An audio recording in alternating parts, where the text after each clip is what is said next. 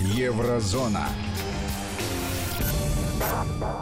Здравствуйте, в студии Сергей Корнеевский, и в прямой эфир выходит Владимир Сергеенко, автор ведущей этой программы. Владимир. Здравствуйте, Сергей. Здравствуйте. Здравствуйте, дорогие радиослушатели. Ну что, Владимир, сегодня очень много громких новостей. Какой вы ну, думаете они... начать? они все такие громкие, угу. и вы знаете, они все привязаны э, к одному человеку. Все да. взоры направлены, конечно же, на Трампа. А он это любит, как... кстати, когда на него взоры направлены. Но я думаю, сейчас э, наслаждается.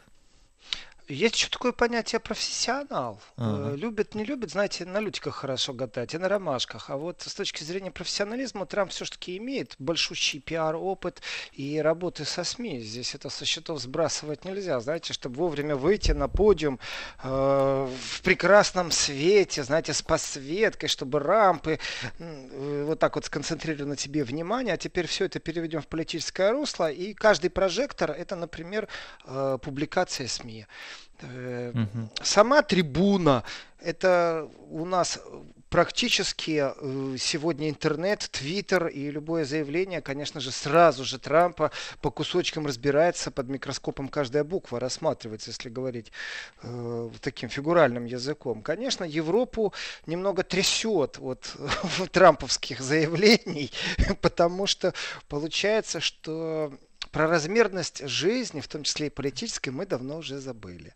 А теперь у нас еще и получается новая политика, которая непонятно куда ведет. Ну, некоторым политикам в Европе точно непонятно, куда она ведет.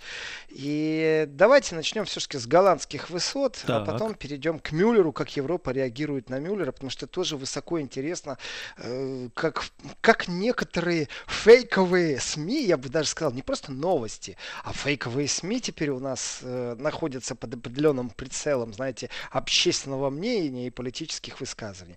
Ну, э, голландские высоты. Давайте как начнем все-таки не, да, с... да, все-таки не с Германии. Нужно попробовать все-таки зайти со стороны Евросоюза. И у нас, конечно же, нужно говорить о том, что представитель ДИП службы ЕС Майя Касьянич озвучила заявление уже. И здесь четко расставила точки над «и» все-таки необходимость признать э, или не, отсутствие необходимости признать суверенитет Израиля над эти голландскими высотами. Э, вы знаете, такое количество э, репортажей, Э, статей, видеосюжетов, которые сегодня разъясняют среднестатистическому европейцу, в чем же эта прелесть голландских высот, э, что что за такая штука, почему они так важны в стратегическом контексте, э, то ли с них хорошо простреливать, то ли была пятидневная, шестидневная война, и 67 год всплывает.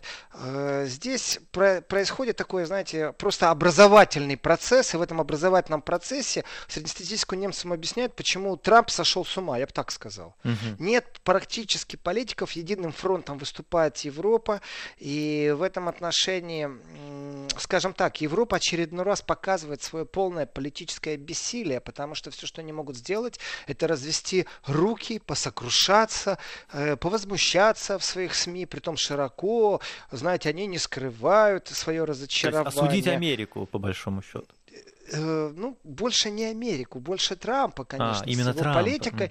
Да, но сегодня уже открытым текстом начали говорить о том, что, конечно же, конечно же, Бенjamin Нетаньяху очень нуждается в таком подарке, и у них есть э, израильские непосредственно проблемы, и есть понятие обвинения в коррупции, есть понятие предвыборная борьба, и, конечно, с таким подарком, э, ну, можно, знаете, кто-то выставляет, что он без виз в свою пропаганду и полностью свою предвыборную риторику, а кто-то может вставлять голландские высоты. И в этом отношении вот общеобразовательный процесс, который произошел за последние двое суток, у меня такое ощущение, что э, теперь знают люди, где это на карте находится. Это раз. Во-вторых, четко проведена очередной раз линия разграничения против разных взглядов. В этом отношении, конечно, э, Никто не понял, зачем и прямо сейчас Трамп это сделал, потому что в преддверии этого заявления, э, конечно же, и в Германии говорилось, и в Европе о том, что существует определенная проблема с голландскими высотами. Это дестабилизация целого региона. Вопрос был заморожен если честно. Он был заморожен, есть постановление ООН, о котором не раз говорилось. И, в принципе, зачем сегодня брать и пересматривать какие-то вещи? Вот вдруг с того ни сего. Рассмотрим, давайте вариант, а зачем это действительно нужно США? Что США из этого выигрывает? И вот здесь вот с точки зрения политического контекста, вот глобальных каких-то изучений, векторов, многие понимают, что это действительно в первую очередь э, подарок израильскому премьеру, и ни в коем случае это не является каким-то решением всех задач. И говорили даже о том, что этот подарок, конечно же, связан просто с разделением пирога. Знаете, вот э, Трамп же заявил о том, что закончили с ИГ. Нет больше исламской группировки, угу. нет больше исламского государства, и вот э, пирог победителя, знаете. Да. Э, и в этом контексте, конечно же, э, намеки о том, что это произойдет, были не просто там три дня назад, неделю назад, первое заявление Трампа, нет. Э, судя по реакции европейских политиков, они давно стали говорить, что этого делать нельзя. То есть первые заявления у нас были там еще до Нового года, что об этом делать нельзя. А значит, просачивалась регулярная информация о том, что Трамп задумывается это сделать. Это очень тоже, знаете, такая штука интересная. И ну, ну вот как поступить с человеком, который мало того, что не контролирует, он же еще и не советуется ни с кем. И если он ни с кем не советуется, если при этом происходит очередной обстрел по объектам Хамас в секторе Газа, то складывая 2 плюс 2, получается, что сегодняшний партнер Евросоюза, можно его рассматривать как отдельного партнера Германии, как отдельного партнера Франции, и так можно рассматривать, э, делает, что хочет, ни, ни в коем случае не прибегает э, к круглым столам, к дискуссиям по определенным проблемам. Вот он так видит, и он может себе позволить так сделать. И здесь, вы знаете, сразу задается вопрос. Вот если где-то там мы с ним договориться не смогли, что является достаточно нейтральным для Европы, то как же тогда эти инициативы, э, если они направлены против уже конкретно Европы, можно будет поставить какой-то ряд, в котором можно сопротивляться просто хоть как-то. Никто не знает этого. И вот э, давайте так, было большой такая ну, очень мощная, я бы сказал, встреча европейских лидеров э, с Лигой арабских государств. Она происходила. В том числе и была затронута тема голландских высот. Вот тогда первый раз можно было задуматься о том, что почему вдруг Европа говорит, что это неправильно, с Лигой арабских государств обсуждает этот вопрос, а ветер-то уже тогда дул. И Лига арабских государств это, во-первых, очень важный партнер для Евросоюза, очень важный. И если сегодня как никогда слышны заявления Ирана, Сирии, и не в контексте, знаете, Сирия и э, Башар плохие, вот они из этого, из сил тьмы, а просто говорится, Сирия против, Иран против. Вот нет вот этой вот типичной какой-то окраски в черном. И потом Турция против, Лига арабских государств против, э, и Евросоюз тоже против. И здесь четко никто не намерен пересматривать э, итоги войны 67 года. И все-таки давайте так, 81 год он был переломный, это не так давно было, и Европа выступает таким одним единым строем. Э, значит, заявление, конечно же, э, вице-спикера Бундестага подтвердило, что Германия не собирается пересматривать э, ничего. И в этом отношении тоже можно, можно только порадоваться, что что иногда э, Европа умеет четко стоять на своих позициях, не прогибаться под США. И в этом отношении, конечно, заново вот просто ну как сказать, таким горячим огнем стали зажигать вопросы о безопасности, о том, может ли это привести к определенной эскалации конфликта. Но в любом случае, ну никак это не будет э, каким-то усилением процессов мирного урегулирования на Ближнем Востоке. И получается, что Трамп навязывает свое мировоззрение, не посоветовавшись со своими партнерами, ну, не знаете, не в этом э, уми, таком милом словечке, стратегические партнеры, непонятно кто, самые близкие партнеры по НАТО, самые близкие партнеры по экономике, которые есть у США, это все-таки Евросоюз, Европа, Германия, Франция. Полное отсутствие консультаций, э, полная согласованность каких-то действий. Получается один человек, одна политика. И в этом контексте определенные страхи снова и снова сегодня подбрасывают в котел обсуждений. И в этом котле разговор идет о Трампе как о личности. Э, что же делать дальше? Ладно, они готовы, может быть, сдать этот разговор. Они напишут, выскажутся, и на этом все будет закончено. Ну, они как-то, знаете так, носик будут свой морщить. Но ведь открывается огромный вопрос о всех спорных территориальных, э, о, всех, о всем понятии аннексирования. И получается, что у нас как? Захотел президент США признать, все, признаем. Не захотел, значит, не признаем. Э, ведь критика в, сторону Европы, как она на это реагирует, по логике вещей должна была быть от оппозиции. Ну, так как правило, если правительство решает что угодно сделать по-своему, всегда оппозиция начинает в этом искать какие-то минусы. Здесь я вижу полное единогласие, как никогда. Э, оппозиция, правительство, в общем, практически вся политическая площадка со всеми своими, знаете, цветами и оттенками.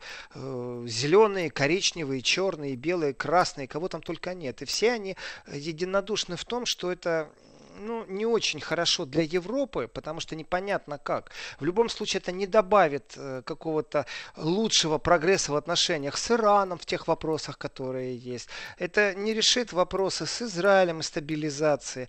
При этом э, комментируется реакция Турции, которая здесь очень важный момент. Турция, она же партнер по НАТО. То, что разногласия по поводу приобретения у России ракет, это так, знаете, так не очень сильно всех интересовало. Э, Турцию очень сильно сейчас в Европе вспоминали, и заявления Эрдогана очень сильно цитировались, э, потому что нападение на мусульман в Новой Зеландии, ну, знаете, такую породило сильную дискуссию, и в том числе, почему Турция в лице президента может так сильно вот публично заявлять о том, что она не оставит э, мусульман как людей вероисповедующих делающих что-то беззащитными будет жестко отвечать, и заявление Эрдогана более сильное, тут же пошла претензия, почему христианский мир так сильно себя не защищает, где же такие острые заявления, смотрите, какой лидер прекрасный. И это успело прозвучать. А в данном контексте, получается, Турция снова союзник Евросоюза, потому что единым фронтом просто не понимают, зачем Трамп это сделал, что это дает Трампу. Да, Есть вот мы, кстати, тоже это обсуждали с коллегами, непонятно, вот э, с первого раза так вот сразу не поймешь, поймешь, в чем его выгода. Возможно, он просто это на зло делает. Ух ты. На зло всем причем. Показывает, что он вот такой. Ну, есть такая штука, на зло всем прийти и перечеркнуть э, бюллетень на выборах, знаете, или, или uh-huh. испортить его тем, что везде крестики поставить. Тем самым вы не дадите возможность, чтобы этот бюллетень использовали, э, когда кто-то захочет им проманипулировать, если вы его уже испортили конкретно. Так что идите на зло всем, голосуйте против всех. Есть такая манера, я не думаю, что это приближено к истине, хотя тоже может иметь место быть. Это нужно пойти, скорее всего, к психоаналитику Трампа. Но если рассматривать с точки зрения зрения политики мне больше импонирует другая мысль о том, что Трамп является э, действительно мастером, профессионалом. Если вокруг человека разгорелся скандал, он может бросить все силы на то, чтобы этот скандал притушить. Но есть абсолютно иная манера поведения, особенно у политического бомонда. Это просто вокруг себя создать десятки громких скандалов, тогда тот первый настоящий, какой он бы ни был, он будет затмен последующими девятнадцатыми. И в этом отношении Трамп является, конечно же, очень профессиональным игроком, знаете, такой дока во всех отношениях, академик, академик Академии искусств интриг и скандалов. И у него это получается, понимаете, напрячь свой собственный флот э, по поводу того, бомбардировка будет или ракеты будут запущены по Северной Корее или нет, а потом выясняется, что разговор идет э, либо о прическах, либо о гомосексуалах в американской армии. Но ведь вначале все генералы, все адмиралы напряглись, что вот сейчас прозвучит приказ. Вот эта интрига, она свойственна Трампу. И в этой свойственности ну вот на зло всем. Ну, не совсем это так. Но он заставил очередной раз о себе говорить. Ведь, в принципе, здесь нужно смешать тогда две повестки. Э, Вначале на 90% все внимание СМИ в Европе забито э, тем, что Трамп и Мюллер, э, в принципе, попали уже не под перекрестный огонь, а в поле, в котором нужно придумать новые ходы, чтобы Трампа в чем-то обвинить. И говорилось только об этом. Идеи э, смаковались, вы знаете, как будто гурманы собрались, притом и про, и контра. Ну, сейчас нужно и поподробнее, конечно, окунуться. Но вдруг Мюллер отходит практически ну, не на второй план, но он смещается с вот этого безумного лидерства. Появляются голландские высоты. Тем самым, вот даже если вы начнете просто механически обрабатывать информацию, посмотреть, как СМИ реагируют, какие политические заявления, как политики реагируют, вы физически сейчас не в состоянии отреагировать на заявление Мюллера в Европе, потому что вам нужно реагировать уже на голландские высоты. Поэтому я думаю, здесь не совсем на зло всем, но здесь профессионально я вижу два скандала слить в одно, чтобы вот полностью все говорили только о Трампа с утра до ночи.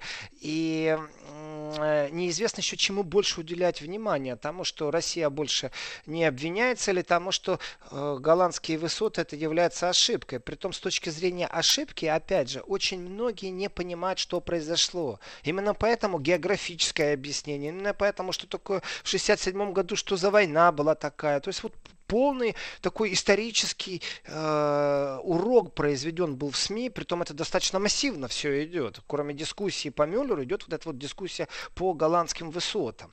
Э, я бы, Сергей, еще обратил, знаете, на что внимание, что с точки зрения высот, вот э, позиция, которую озвучили и э, представители германского правительства, и представители Евросоюза, они достаточно узкие. То есть нету спекуляций, есть просто такая, знаете, э, кратость, э, как э, сестра таланта, но в политическом контексте. Мы не пересматриваем и точка. Все вот нету особого какого-то разгона, э, в отличие от мюллерской информации, то, что связано с Мюллером.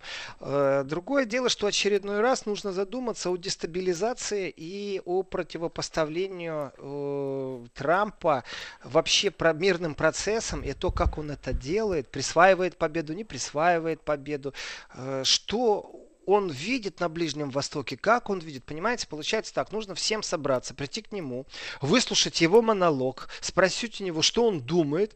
Э, если вы вдруг не согласны, то подумайте, не будут ли наложены какие-то э, таможенные штрафы на одного из важнейших производителей в вашей стране, или на какую-нибудь банковскую систему, или еще что-то в подобном духе. То есть абсолютное единоличное э, управление, при этом не забываем, что Гринель, посол США в Германии, постоянно действует на нервы, что уже призывы в Бундестаге, при, при том это призывы не просто, вы знаете, там вот от человека, там, члена Бундестага, депутата, уже все, до уровня вице-президента Бундестага дошли. О том, что нужно его объявлять прессоной нон-грата и риторику, которую посол США в Германии постоянно утверждает, это риторика хозяина с каким-то рабом, вассальская какая-то риторика.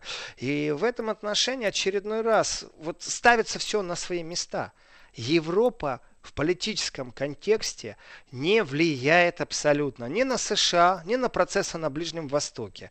Остается только экономика, наука и культура, где можно пободаться, где можно молча отстаивать, совместные проекты развивать и ни в коем случае не а, оглядываться на Трампа. В этом отношении, конечно, Германия и Франция все сближаются и сближаются. И вполне возможно, что в скором будущем у нас будет единый игрок Германия-Франция, которая действительно трон Европейского Союза попробует разделить между собой и в то же время попробует противостоять вот такой политике Трампа. Ну или США США даже можно сказать, потому что мы не знаем, э, открылся ли у нас сегодня предвыборный сезон в США после заявления Мюллера. Вот так примерно, Сергей, по поводу голландских высот и эхо, которое здесь в Европе произошло. Так что э, даже наблюдать незачем, то есть оно два три дня еще побухтит, конечно, а потом все-таки, я думаю, начнутся консультации с непосредственными игроками на Ближнем Востоке. Потому что единственный выход сегодня противопоставить Трампу, это войти в реальном режиме в какие-то переговоры с ключевыми игроками. Это Россия в первую очередь, потом Сирия, Иран. Э, не нужно сбрасывать, конечно же, в данном случае и Израиль, с которым будет вестись э, диалог дальше.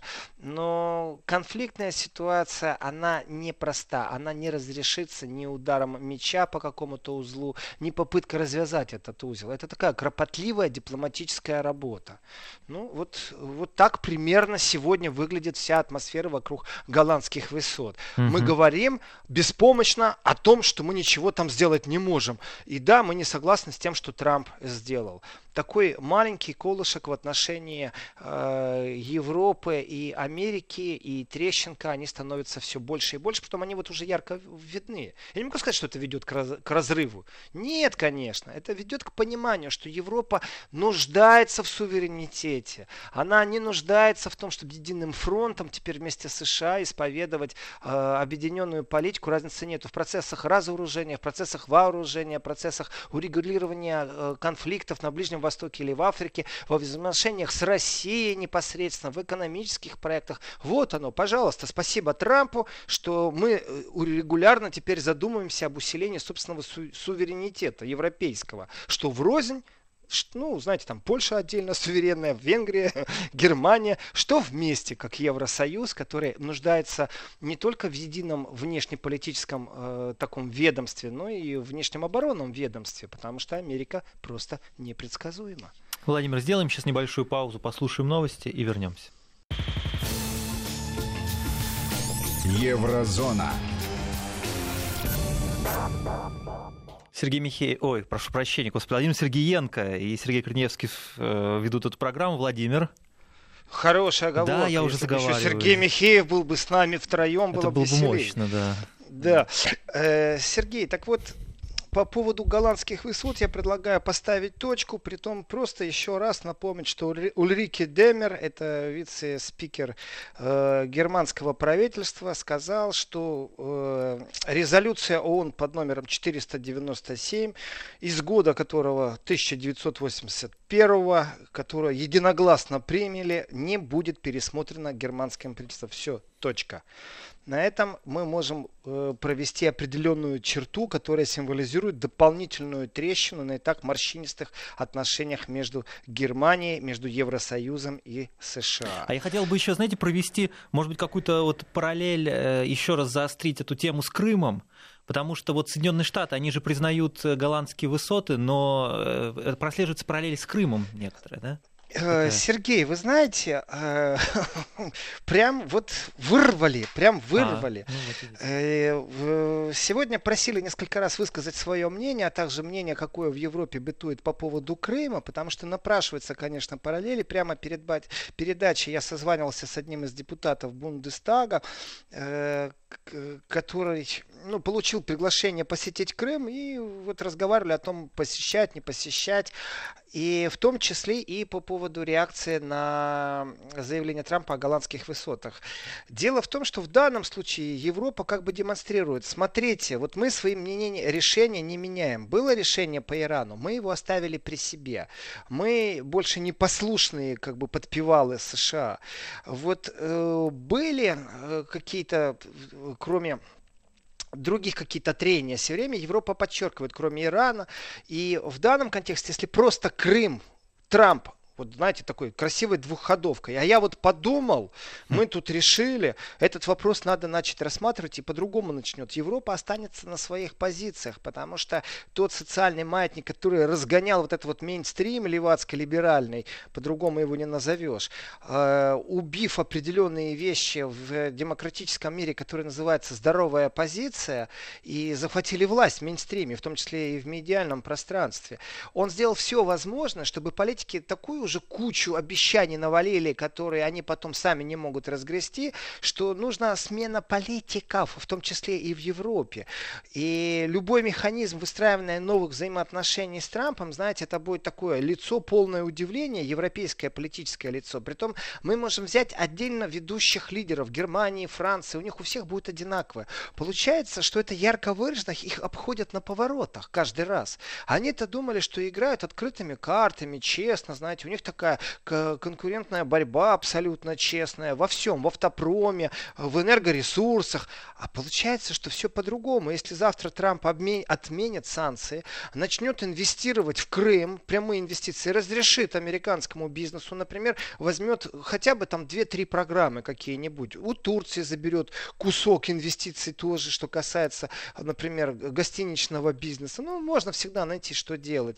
И в этом отношении получается так. Когда когда принимали резолюции и санкции, мы были все вместе, а тут кто-то на перегонки побежал деньги зарабатывать. И от того, что мы его будем журить, от этого ни в коем случае не уменьшится его толщина кредитной карты или инвестиционного фонда, или инфляции, или еще чего-нибудь. В этом отношении Европа очень сильно отстает и не перестает удивляться, а что же делать с Трампом. Он действительно непредсказуем для Европы. Предсказуемость в политике это не одна неделя, это не два месяца, это намного больше. Стратегические планы развития государств. Вы возьмите энергетический сектор. Сегодня ярко выраженно можно говорить, что кто уже нуждается просто в простом электричестве, чтобы перейти на следующий шаг технологической революции. Дело не в 5G, а, а дело в каком-нибудь 7G и в количестве килобайтов и гигабайтов, которые передается, но энергии, простой электрической энергии не может обеспечиться. Это больной вопрос, например, для Великобритании. Очень больной вопрос. И параллель с Крымом, вот в нашем разговоре с депутатом, она была не мной инициировала, а им, что в принципе можно задумываться о том, что если и Трамп вырисовывать такие единоличные походы, то вполне может стоит и Европе озадачиться тем, что нужно, как бы вот вы сказали, на зло всем, а здесь нужно непосредственно на зло Трампу. Начать разговор о снятии санкций, начать разговор об экономическом содружестве, вывести какие-то программы с тем же Крымом за скобки. Вот первый раз провел, прозвучало слово Крым, программы за скобки. Так что, конечно, вы правы, параллели очень много напрашивается, и если звучит все время слово аннексированы, аннексированы, то пересмотр того, кто, почему и как, при каких обстоятельствах, вы знаете, здесь ярко выражено есть различия. И я сейчас цитирую моего собеседника.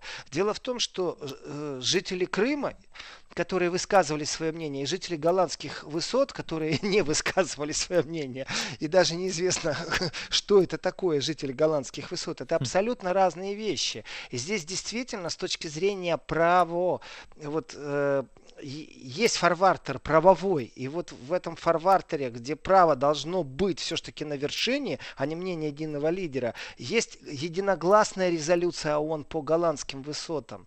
Единогласная.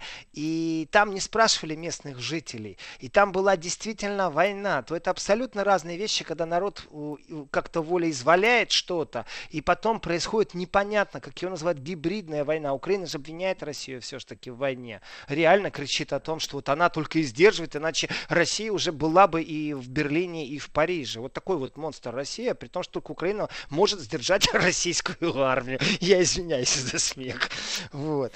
Так что параллели есть, Сергей, и они будут и дальше звучать. И хотелось бы не уходить в юридические тонкости, потому что вот именно здесь кроются черти.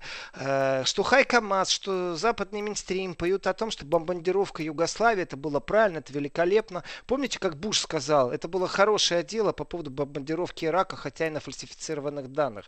Э, вот в этом отношении все, что они делают, всегда хорошо. Им можно. Они себе придумали такую политику. Ну, пусть они себе и варятся в этом. И когда они находят разницу между Косово и не понимают, что они сами сделали, они же врут просто. Они это в данном случае Запад э, со своим вот таким двуличием в, во внешней политике. Угу. Надеюсь, что я ответил на вопрос. Да, исчерпывающе. И хотел бы вот потихоньку-потихоньку перейти, знаете, так тихим-тихим малым шагом, э, перейти все-таки к второй теме, которую Трамп задал и тоже никого не спросил. Все же, ведь многие надеялись, вы знаете, что у Трампа будет импичмент. Я помню да. эти голоса и в Европарламенте, и в ПАСЕ, э, и, конечно же, в Бундестаге. И я вам скажу, даже в тех странах, например, в Австрии, вот э, правые силы, консерваторы у власти возглавляют правительство. Ну там же есть сейчас оппозиция, которая э, очень дружна с властями в других странах. И вот эта оппозиция тоже надеялась, что вот мы сейчас переждем, и все будет по-другому. И Америка снова будет той нашей хорошей Америкой, которая уж если и дает нам приказы, то уж в мягкой форме и как бы терпит нас таких, какими мы есть. Все, закончили э, мы с трепетным ожиданием этих политиков о том, что Трамп вот с дня на день получит импичмент. Все, точка, закончено. И здесь происходит, э, притом это мейнстрим разносит, обсуждают все, практически все топ-СМИ обсуждают, притом на разный лад. Это можно назвать 50 оттенков Трампа. Э, выиграл, проиграл, выиграл немного или выиграл с преимуществом, или по ударам выиграл, но нокаут был сильнее. Знаете, тут любой вид спорта подойдет, э, потому что это не эстетика, картинная галерея, а действительно действительно набирание очков и, скорее всего, э, открылась э, предвыборная гонка 2020 в США, притом очень громко она открылась, и вдруг опять очередной раз получается. Вот смотрите, то я сейчас иду по стопам всех СМИ, которые сегодня успел объять э, э, на немецком языке. Э, ведь Представьте себе, что было бы доказано, что Трамп это российская марионетка. Вот представьте себе.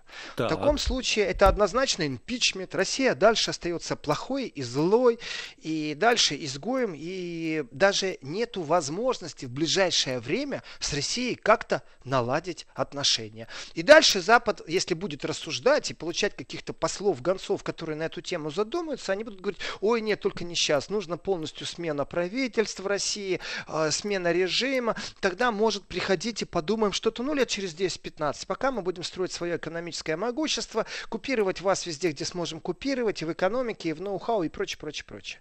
А тут происходит совсем другое. Э, очень странную параллель сегодня я прочитал, но она абсолютно обоснована. И я могу только подтвердить, что когда США Да, Владимир, я прошу прощения. Вот нам нужно Дженгл. сейчас, да, и вернемся.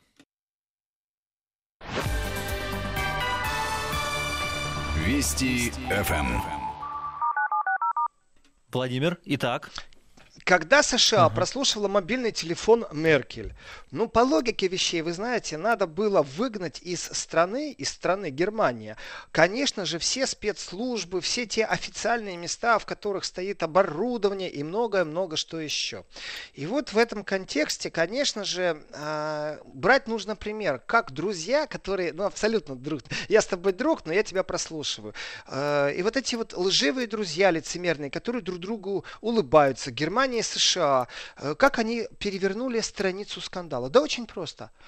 Э, Германия поговорила э, с США на уровне президентов, на уровне глав спецслужб. США пообещали, что больше этого делать не будет. Меркель поменяла телефон, тему закрыли. И если кто-то поднимал на любом уровне политическом вопрос о том, что как так, ведь, а, подождите, надо разобраться, надо же как-то наказать США, изменить наши взаимоотношения или взаимодействие спецслужб, разговор был такой, а мы уже закрыли эту страницу, все, мы поговорили, страница закрыта. Вот теперь переносим все то же самое на Россию. Одно дело, когда Россия имела бы Трампа марионеткой, совсем и Трамп является агентом, совсем другое дело, когда абсолютно легитимный, никем не завербованный э, президент США не является агентом, а Россия всего лишь навсего пробовала вмешаться. Тогда на высшей встрече двух президентов, глав спецслужб можно договориться о том, что Россия скажет, вот точно по аналогии, как когда-то сказала США, мы больше не будем вмешиваться, мы больше не будем подслушивать. Вот Россия скажет, ну хорошо, мы вмешивались, есть, ну, мы наивно полагали там привлечь, там еще что-то. Ну, мы больше делать не будем. Повестка закрыта.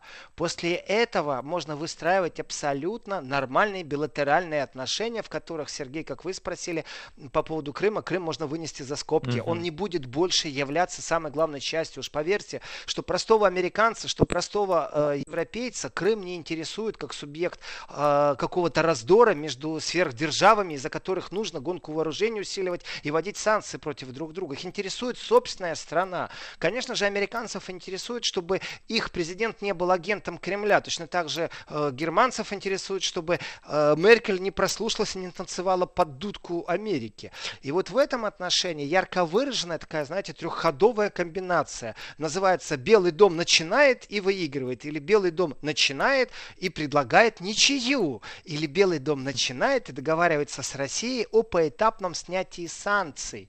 Потому потому что вмешательство, в принципе, это разговор действительно двух лидеров, двух сфер держав.